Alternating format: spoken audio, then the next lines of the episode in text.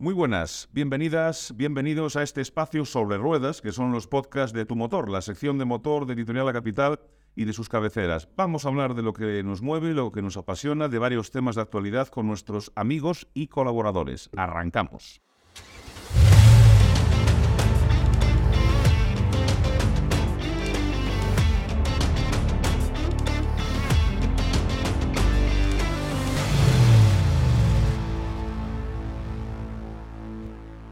Bueno, pues metemos segunda, que somos muy analógicos todavía y enfilamos nuestro tramo de una media horita para charlar sobre el mundo del motor. Me gustaría antes daros un consejo. En Coruña, eh, para aparcar, apárcate, apárcate bien. Palacio de la Ópera, Maestranza, Panesco, no le deis más vueltas. Parkings de calidad, de primera, cómodos y en lugares estratégicos.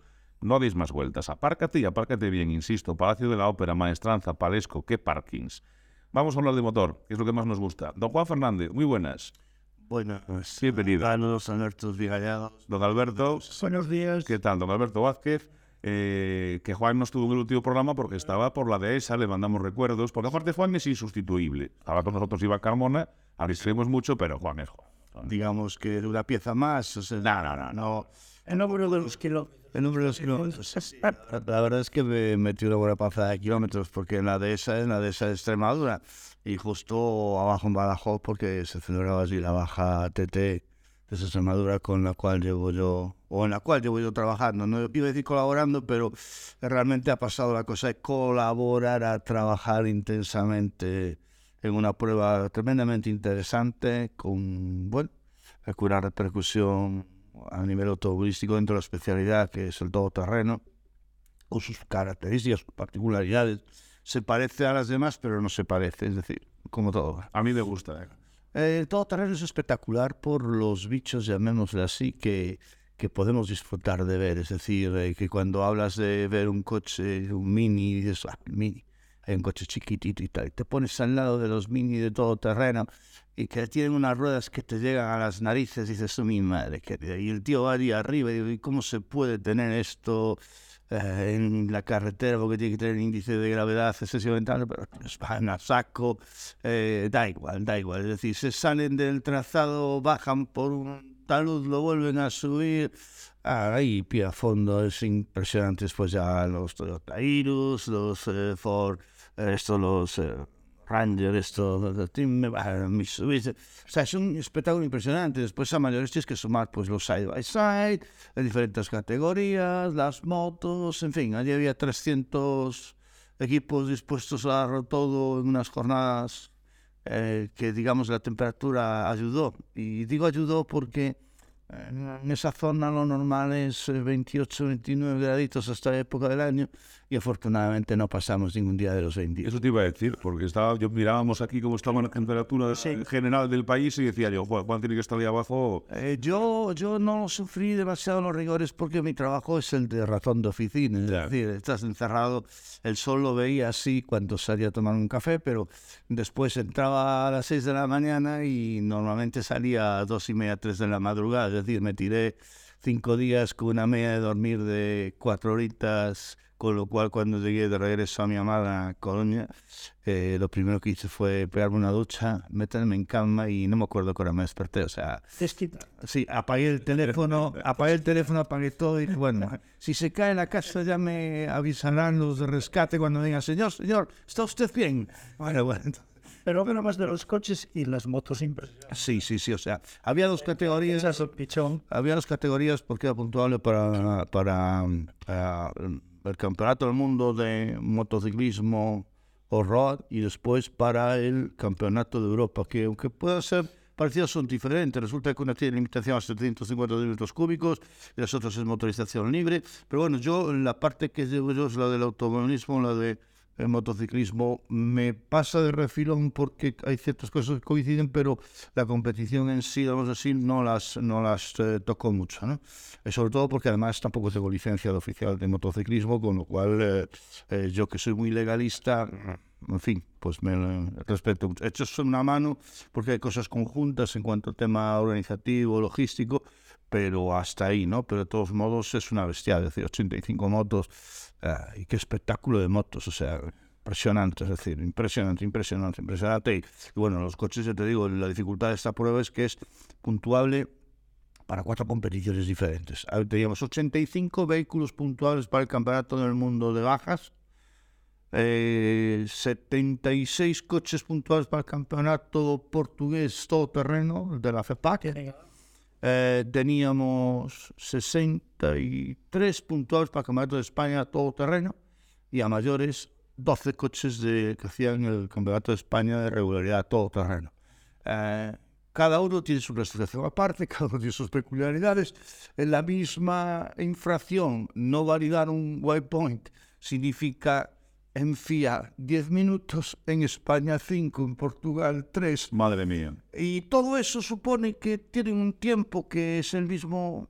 eh, El, el tiempo que haces, eh, da igual que vayas en FIA en España. o sea, si tú tardas ese sector selectivo, pues una hora y media es una hora y media. Pero claro, cuando estableces la clasificación absoluta, eh, la prioridad es FIA, entonces le metes los 10 minutos de FIA. Ah, pero cuando estableces la clasificación española de más tienes que quitarle los 10 minutos que le has metido y tienes que meterle los 5 a España para todos aquellos que puntúan para uno, dos o incluso las tres competiciones. ¿Y por qué? Eh, porque todos sabéis que hay un convenio de licencias entre y de participación entre España, Portugal y Andorra. Sí. Entonces los pilotos españoles pueden puntuar en los campeonatos portugueses y viceversa. Los andorranos también. Entonces, ¿qué pasa? Un piloto portugués solo necesita mandar un correo electrónico a la Federación Española, a la Dirección Deportiva, diciendo que él está interesado en cam- correr el Campeonato de España. ¿Qué pasa? Que si ese piloto portugués a la vez se inscribe en la prueba FIA, tenemos a un señor, el número, vamos a poner el número 069, que a mí me gusta el 69. El número, ¿eh? Sí, sí, sí, sí. número. Solo el número. Son el número 69. Entonces, ¿qué puntúa para el campeonato portugués? Puntúa para el campeonato español, puntúa para el campeonato FIA y puntúa todo. Con lo cual, eh, ese cuatro clasificaciones diferentes y eso es de locos, porque tienes 300 anotaciones que a su vez se multiplican. Eh, bueno, no os voy a contar, la carrera transcurrió verdaderamente impresionante, un montón de público, sin incidentes graves, hubo tres eh, asistencias en coches y cinco o seis en motos, en motos es mucho más habitual. Pero la problemática vino pues cuando se produce un pequeño fallo informático en el equipo que lleva el tema de clasificaciones. Tanto es así que a día de hoy todavía está sin publicar la clasificación oficial Uf. de ninguna de las categorías. Perdón, ninguna no. ah, o sea, motos sí y regularidad también. Eh, faltan El resto. FIA, FAC y Campeonato de España. Entonces todavía seguimos trabajando en, Estamos trabajando señor. a distancia, telemáticamente, como quien dice, pero todavía trabajando. Y bueno, voy, voy a intentar pegarle así, como decía antes Alberto, vamos a correr un estúpido velo. Hay quien dice que es un estúpido velo, yo no sé si es estúpido, deja de serlo. A mí lo que imp- importa es que no se vea del otro lado. Entonces, cuanto más estúpido, mejor. Por cierto, hablando de motos, eh, hay que darle la enhorabuena al Club Motomontañismo Arteixo porque se han hecho una prueba del Mundial que no sé, yo creo que tendría que haberla una todos los años, ¿no? Eh, está- éxito en el público, éxito de organización, los pilotos encantados. Bueno, enhorabuena a Ricardo Romero, enhorabuena a toda la gente que ha trabajado ahí. A Luis Mosquera, que es a, a Luis Mosquera, al presidente, o sea, se lo han currado, es decir, a la altura de las mejores, bueno, campeonato del mundo, no hay nada más que decir, ¿no?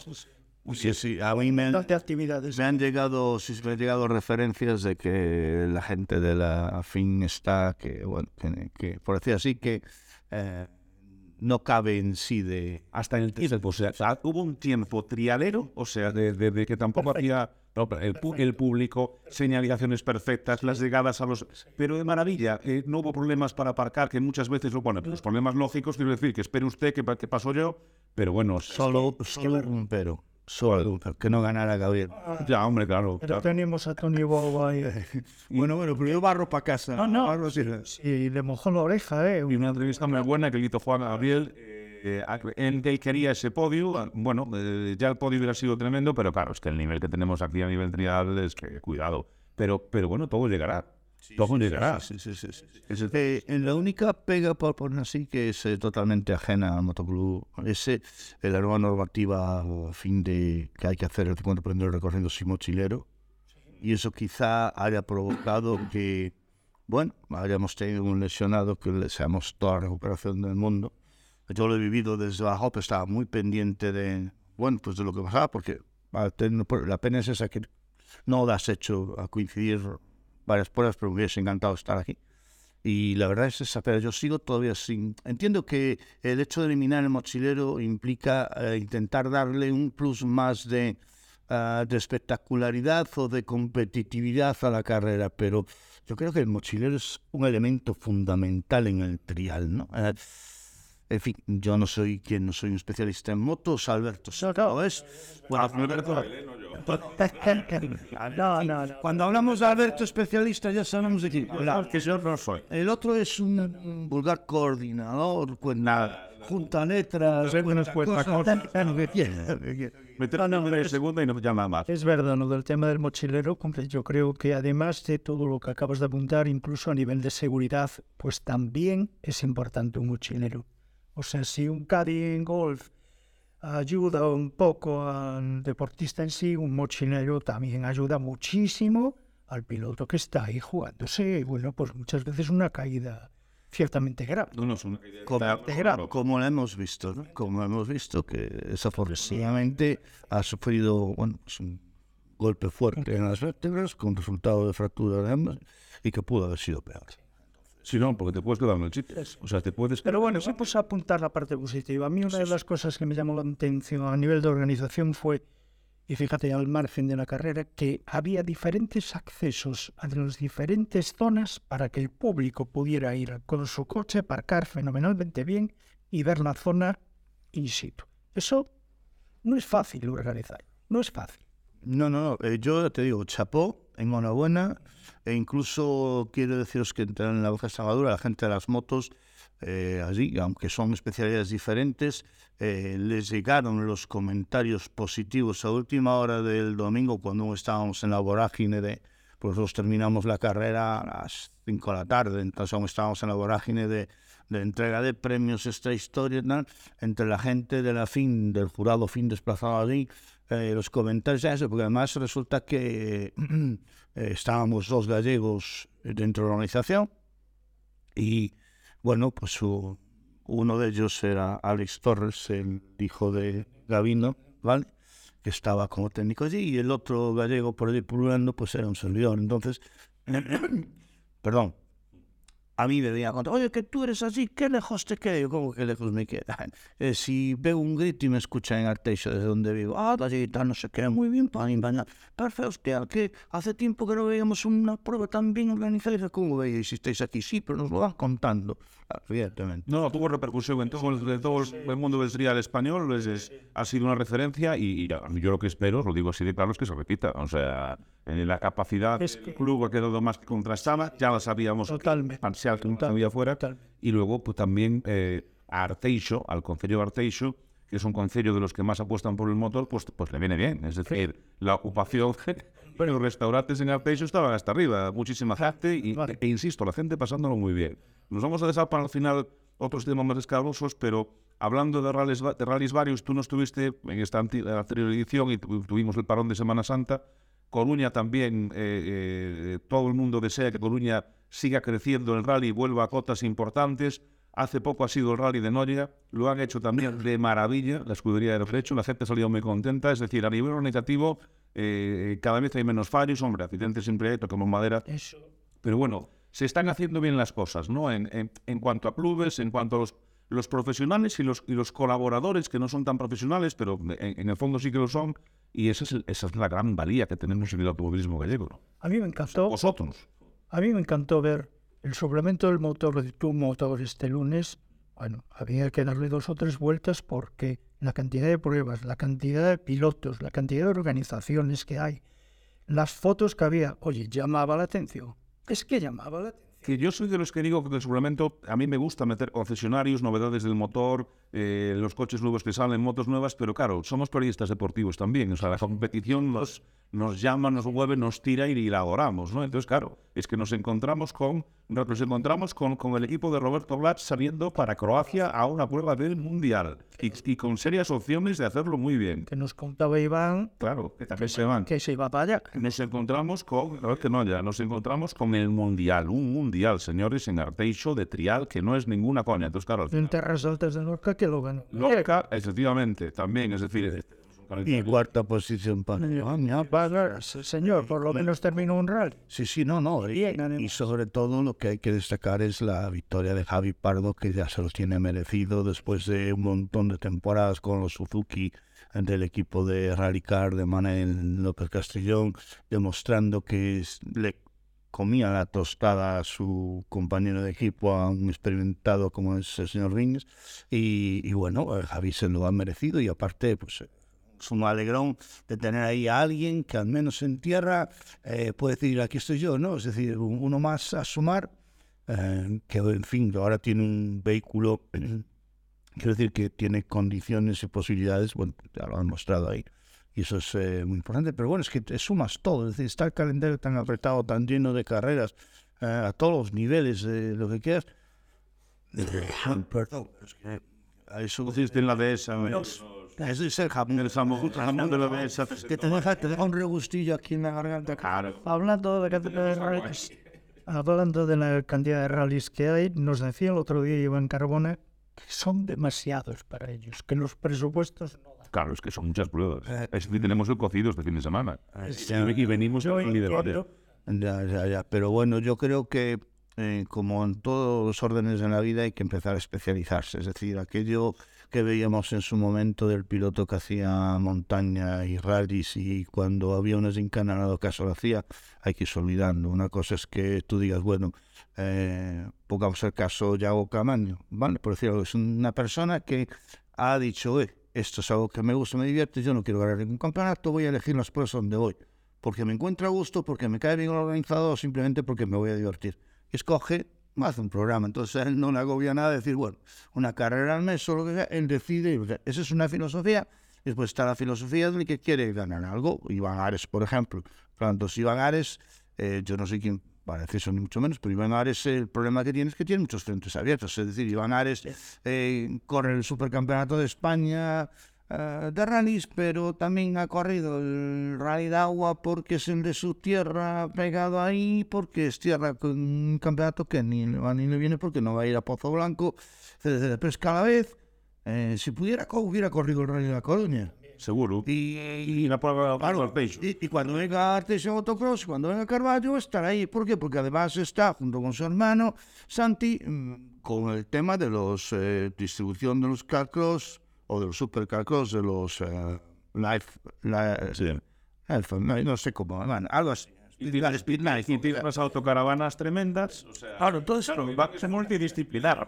Entonces, claro, evidentemente se tiene que hacer súper pesado, súper pesado. Bueno, es algo que te gusta, pero llega un momento en que estás en el borde del vaso, cae la última gota, desborda y dices, hasta aquí, ¿no? Entonces es normal que se haga, y sobre todo porque también no podemos perder de vista el hecho de que estamos en una comunidad autónoma donde la actividad automovilística es frenética. Frenética e intensa. Bueno. Y va desde el mes de marzo al mes de noviembre. Es decir, no son 12 meses, señores, son 8.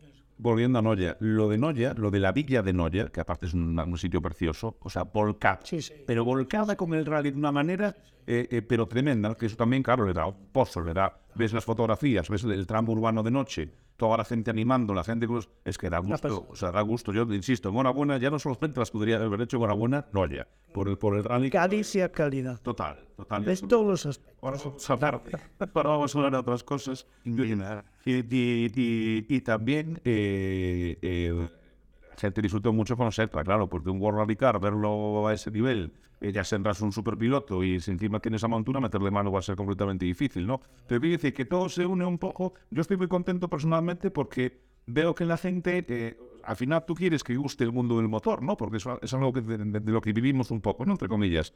Y, y- y veo que se, ojalá también la LIN se vuelque como se volcó eh, Noya con su rally, porque vamos, lo de Noya es tremendo, de verdad. Cocido. Muy, muy bonito. Bueno, y este, este fin de semana, claro, ha habido cocidos que no. Que no, que no olvidemos que es la prueba inaugural del Campeonato de España, de, de la Copa España de de Asfalto, Nada menos. de los cuales eh, prácticamente la mitad del campeonato se hace en Galicia. Ahí queda, ¿eh? En Rías Valseas también es puntuable, Narón también es puntuable. O sea, cuando hablamos de, de, de Galicia es que tenemos que poner un- una pequeña valla y decir, un momento, aquí está el reducto, el reducto infranqueable gallego. ¿eh? Los demás, hablamos de carreras si queréis, pero espera un momentín. espera un momentín que cuando os abramos la puerta subís al primer peldaño que nosotros estamos en el décimo. Eh, no por... Y ojo que hay comunidades que tienen nivel automovilístico impresionante, automovilístico Cataluña, Asturias, Canarias. Canarias. Pero claro, mm, ahí nos quedamos, ¿eh?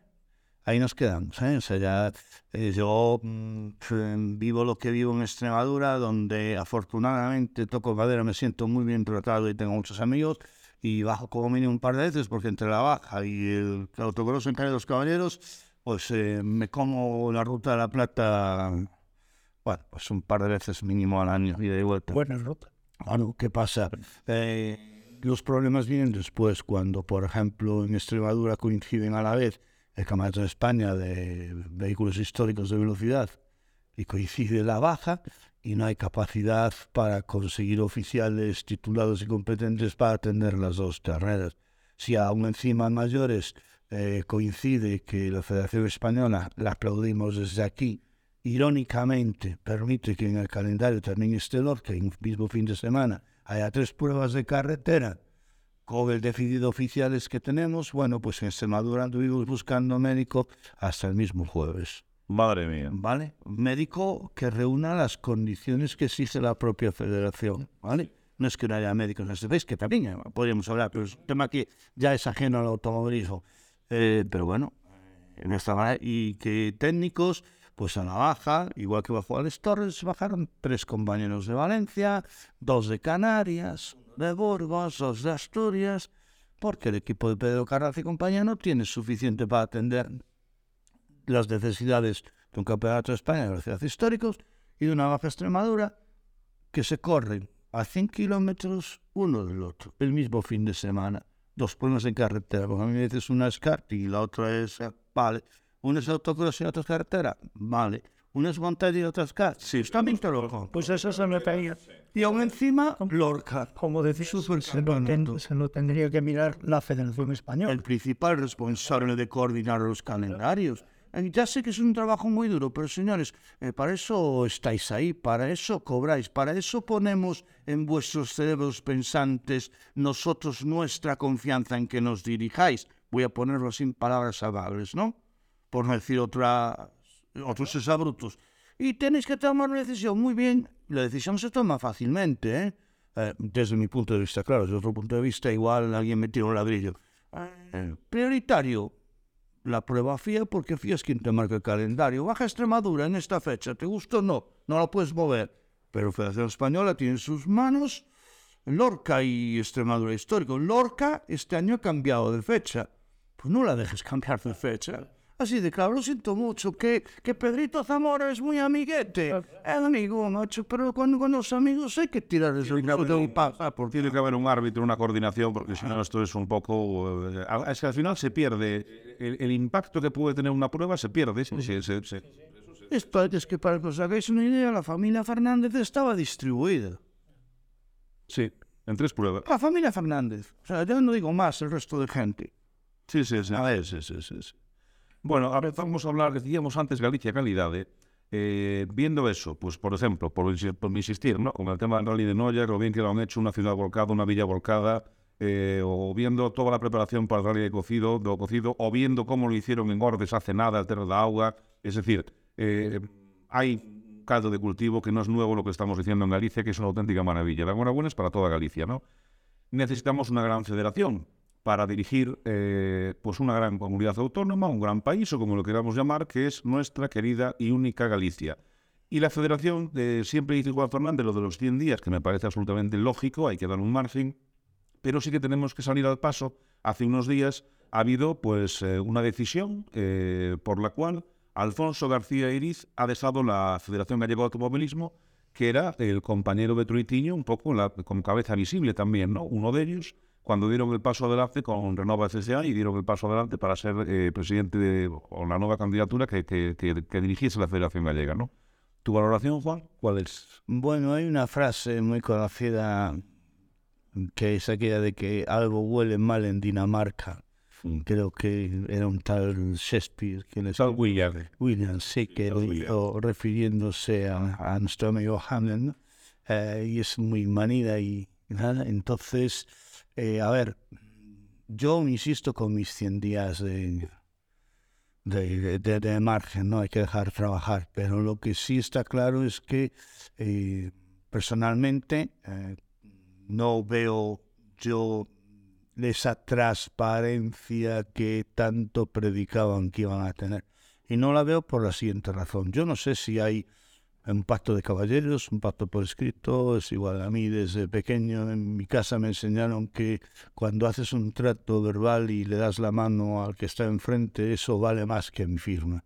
Mi firma un contrato es, tiene sus cláusulas para prorrogarlo o para derogarlo. Pero si te doy la mano ahí no hay cláusulas que valgan. Es mi palabra y eso tiene que mantenerse. Yo no sé el trato que tenían porque yo no lo viví, entonces no puedo, eh, digamos, eh, decantarme para uno o para otro.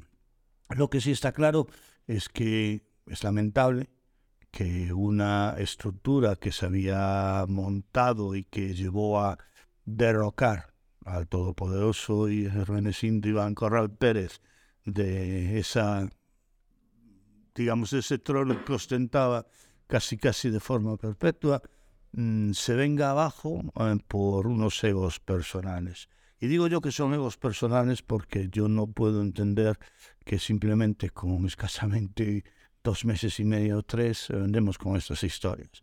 Desde el principio hablamos de transparencia. Cuando hablamos de transparencia, evidentemente hay una cosa que está clara. Yo no entro en quién dijo si dice la verdad o dice la mentira, pero lo que sí está claro es que como estructura, un secretario de cualquier ente tiene que tener derecho, derecho y la posibilidad de acceder primeramente al propio correo electrónico oficial de la entidad, porque si no, ¿cómo haces el secretario si desconoces la correspondencia que te entra y a qué correspondencia tienes que darle salida?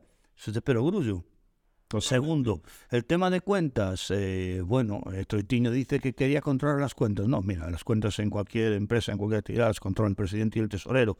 Lo que sí está claro es que si el secretario quiere conocer el estado de las cuentas, eh, ya no solo como secretario, sino como miembro de la federación y como licenciado, eh, deberíamos todos tener el derecho de poder en todo momento solicitarle el estado de cuentas a la federación. Otra cosa es que te lo quiera o no te lo quiera dar. En este caso, pues al parecer no lo quiere dar. Y yo no sé a qué viene este ocultismo que va a ser. Llevamos tres meses y ya estamos cerrándonos en banda. Cuando llevemos cuatro años, apagado. No, cuatro no, cuando llevemos uno.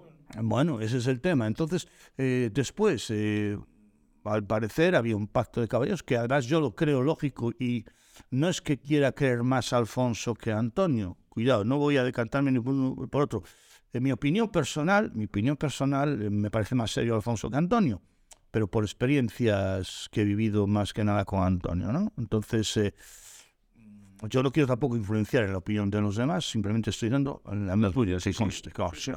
Entonces, ¿qué pasa? Eh, cuando eh, ellos se reúnen, evidentemente pactan unas condiciones, es decir, yo tengo una candidatura y unos apoyos, y tú tienes una candidatura y otros apoyos. Una será más fuerte, otra será más débil, pero todos tenemos. Entonces, cuando pactamos juntarnos, evidentemente siempre hay un condicionado, es decir, yo no te doy un crédito a cero interés, es decir, toma, ahí tienes, haz con ello que... No, eh, yo te apoyo, pero a cambio, ¿qué? ¿A cambio qué? Vicepresidencia y secretaría.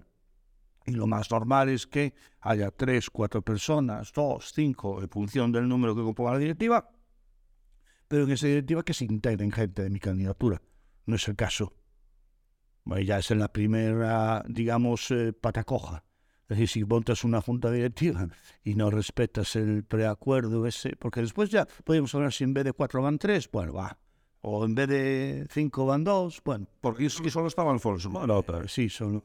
Si no, hubiera, si no, con Alfonso se hubieran ido más, más directivos, claro. Evidentemente, o el apoyo no hubiera sido unánime. Es decir, quiero decir que cuando te cesan directamente, es que los que están en el, ahí en el, dentro de la olla son todos a comer de la misma cuchara. Vamos a hablar claro en plata. Uh, y después, eh, hablamos de argumentos, eh, ¿qué menos que dotarle a un secretario cuando todavía no tenemos sede de federación instalada con sus oficinas o despachos? ¿Qué menos que dotarle al secretario pues, de un móvil donde puedan los federados llamar, un ordenador desde el que pueda trabajar, que no que tenga que utilizar el suyo? Eh, en cuanto después sale otro argumento de que sí quería cobrar, eh, yo le pregunto al señor Troitiño, coño, ¿usted no cobra? Porque una de las primeras cosas que se aprobó en la, prácticamente la primera asamblea fue el sueldo del señor presidente. Que yo estoy de acuerdo con ello. eh, Cuidado, tú no. eh, a ver, te vas a dedicar exclusivamente a la federación, vas a trabajar por ello. Después habrá que exigirte resultados, pero evidentemente tienes derecho a cobrar. Pero a mí no me parece nada mal que el secretario, que a fin de cuentas es el que más trabaja, el que más va a trabajar en teoría, y lo digo por mi experiencia como secretario en las pruebas, no quiero ponerme medallitas, pero el secretario de cualquier actividad es al que le cae todo, ¿eh? Que el director de carrera no sé qué, que el de licencia no sé cuánto, que otro no sé qué, que banda este, estás todo el día al cañón, entonces al menos sí, sí. tener una dedicación exclusiva, y esa dedicación exclusiva tiene una remuneración, eh, mayor o menor, bueno, que dicen que le iban a retribuir en base a dietas y desplazamientos, oye, que menos. Si yo tengo que ir de mi casa a la federación, eh, pues todos los días, aunque tenga que recorrer solo 50 kilómetros, que mi coche gasta, ¿eh? Olvídate el autobús si quieres, o el taxi. Y dieta, bueno, pues si llego de trabajar a las 7 de la tarde y salgo a la una, tendré que cenar, aunque solo sea un mísero bocata. Digo yo, o sea, es que no me parece tan incongruente lo que Alfonso en teoría dice que pedía, que después en sus declaraciones posteriores dice que él solamente eh, le pidió a Antonio que cumpliera con lo estipulado en el tema de eh, el control de las cuentas y el correo de secretaría, que estaba a día de hoy, casi tres meses después, sin las claves para acceder a una cosa y a la otra. Entonces, eh, evidentemente, decía el malvado Klein, ¿no? Aquella en la tienda aquella donde había eh, entre la guerra entre los Trastamara, yo ni quito ni pongo rey, pero apoyo a mi señor. Y en este caso, yo estoy haciendo lo mismo. Es decir, a mí como me cae, digamos, me ha demostrado, no es que me caiga ni bien ni mal, no es un problema de, de empatía, simplemente de eh, demostración empírica. Yo he visto cosas del señor Troitiño que no me ha gustado y a quien quiera se las digo en privado. Y de Alfonso, de momento, no tengo nada eh, que me haga pensar que, miente. Entonces, eh, bueno, yo ahí lo dejo, decir, los federados, afortunadamente la gente de automovilismo es una gente inteligente toda, la mayoría. Entonces ellos que, que quiten sus propias conclusiones y lo que sí está claro es que dentro de seis meses se acota, eh, se termina el plazo de carencia para poder presentar una moción de censura. Eh, a lo mejor resulta que nos encontramos con una moción de censura en seis meses. ¿Qué, qué os jugáis? Y, Desde luego, y hay algún señor ¿Qué os que está aplaudiendo contra, con las orejas. Se está moviendo el flequillo y ha encendido un partagas o un coibas de los que suele usar, pues a la salud de la nueva Junta Directiva. flaco, O sea, ¿Qué os flaco favor Sí. para el automovilismo gallego que nada, recién puesto el presidente, el secretario y todo, ya tengan un follón entre ellos que los únicos perjudicados pues son los de siempre, los deportistas, los que organizan, todo. Y a mí, bueno, con respeto, estabas diciendo el Partagas, otro vendrá que bueno me hará y desde luego va a ser pronto. A ver, hay, hay gente que, que la, la gente que era más proclive o estaba más del lado de Iván Corral, que también la hay, eh, decía, no, pues ya verás, otro vendrá que bueno mala. Aparte es, es, una, es una candidatura que es candidatura Frankenstein, ¿no? Porque se están juntando personas que tienen distintas formas de ver el automovilismo o de la gestión del automovilismo o la gestión con Madrid, etcétera. Todo eso podía pasar. ¿Qué pasa? Por el bien común, muchas veces, que es lo que decíamos muchas veces aquí, ¿no? Por el bien común damos este paso adelante. Pero yo personalmente, evidentemente no tengo la información ni la capacidad que tenéis vosotros en este sentido, pero personalmente a mí me da que, le cae una moción de censura, porque luego aparte Alfonso va a tener un montón de gente que está de su parte, porque luego Iván Corral desde, o sea, está haciendo, va a hacer una oposición que es muy legítima, ¿eh? O sea, está, después de cuatro años de presidente es una voz autorizada. Y aquí la vamos a volver a liar. Es que además en los números están claros, ya lo hemos comentado en algún otro programa, eh, son 63 asambleístas, ¿vale? En el día de la asamblea hubo nueve, digamos que en- entre votación en contra y gente que votó se abstuvo y los que no se presentaron nueve. De 63 menos 9 son 54. A poco que tenga, quedan 54, a poco que tenga eh, 25 votos, la uno y siquiera la mitad de los asambleístas a su favor, Alfonso, puede ganar la moción de censura. Porque Yo, no yo- yo eso ya no lo digo. 25 más 9. Yo lo digo porque gane. Ahora que se presente. Sí, pero bueno, es que los números están claros. A poco que consiga 25 apoyos de respaldo son 25 más 9, porque esos 9 van a ir a... Hay una palabra que empieza por J, pero yo digo fastidiar. ¿Vale? Eh, sea lo que sea, van a fastidiar porque eh, van a gozar de esa venganza que se come fría. Sí, sí. ¿Vale? Y es así, es así. Es decir, te quedan 54 asambleístas para negociar con ellos. Y me consta que Troitiño no tiene tantos apoyos como cree, que sí que los tiene, que no hay duda, ¿vale? Pero hay mucha gente que ya ha empezado a levantar el teléfono y hay gente que ha ido ahí, ha ido ahí sin ser ni de uno ni de otro, eh, atraído por la propuesta o por las promesas que se han hecho y que de momento se están cumpliendo. Yo no quiero recordar nada más que una de las principales promesas era el traslado de la federación. Seguimos ni siquiera negociándolo. Y ojo, eh, y ojo, insisto, eh, locales tiene la Secretaría General para el Deporte en Santiago. O sea, yo le voy a decir a Troitiño si quiere venir algún día por aquí al podcast y le hacemos una entrevista entre los tres y que se explique si quiere. Pero Yo preferiría hacérsela por teléfono y no verle la cara, porque me fastidia que me mientan a la cara. ¿tú crees que Sí, porque en un programa de radio siempre te tienes que contener. Es decir, tienes que ser suficientemente educado y discreto para plantear las preguntas eh, necesarias para que la audiencia se entere. Pero a mí me fastidia mucho hacerte una pregunta a la cara, Alberto, y que me estés mintiendo. Y yo no poder, eh, digamos, Bueno, pero pasar como esto es un podcast, los límites son un poco más... El segmento se abre un poco más. Sí, pero no, no. Yo, a ver, te entiendo perfecto. yo de todos modos... eh, Pero ojo, una buena idea. Yo ¿sabes qué pasa. llamaría primero a Alfonso, claro, darle la oportunidad a Alfonso de que se explaye ante un medio de comunicación que creo que ya ha concedido alguna que otra entrevista por ahí. El otro día leía yo, bueno, no me acuerdo qué medio, que es un medio de esos digital, que ahora hay un mogollón de ellos, y donde se explaya. Y ha sido muy comedido en su respuesta. Es decir, ha sido un tío que podía haber cogido paradas de porquería, y pues, no, ha sido muy comedido, explicado eh, sus razonamientos, el por qué sin entrar tampoco demasiado a fondo de las cosas, pero, pero ha sido muy comedido.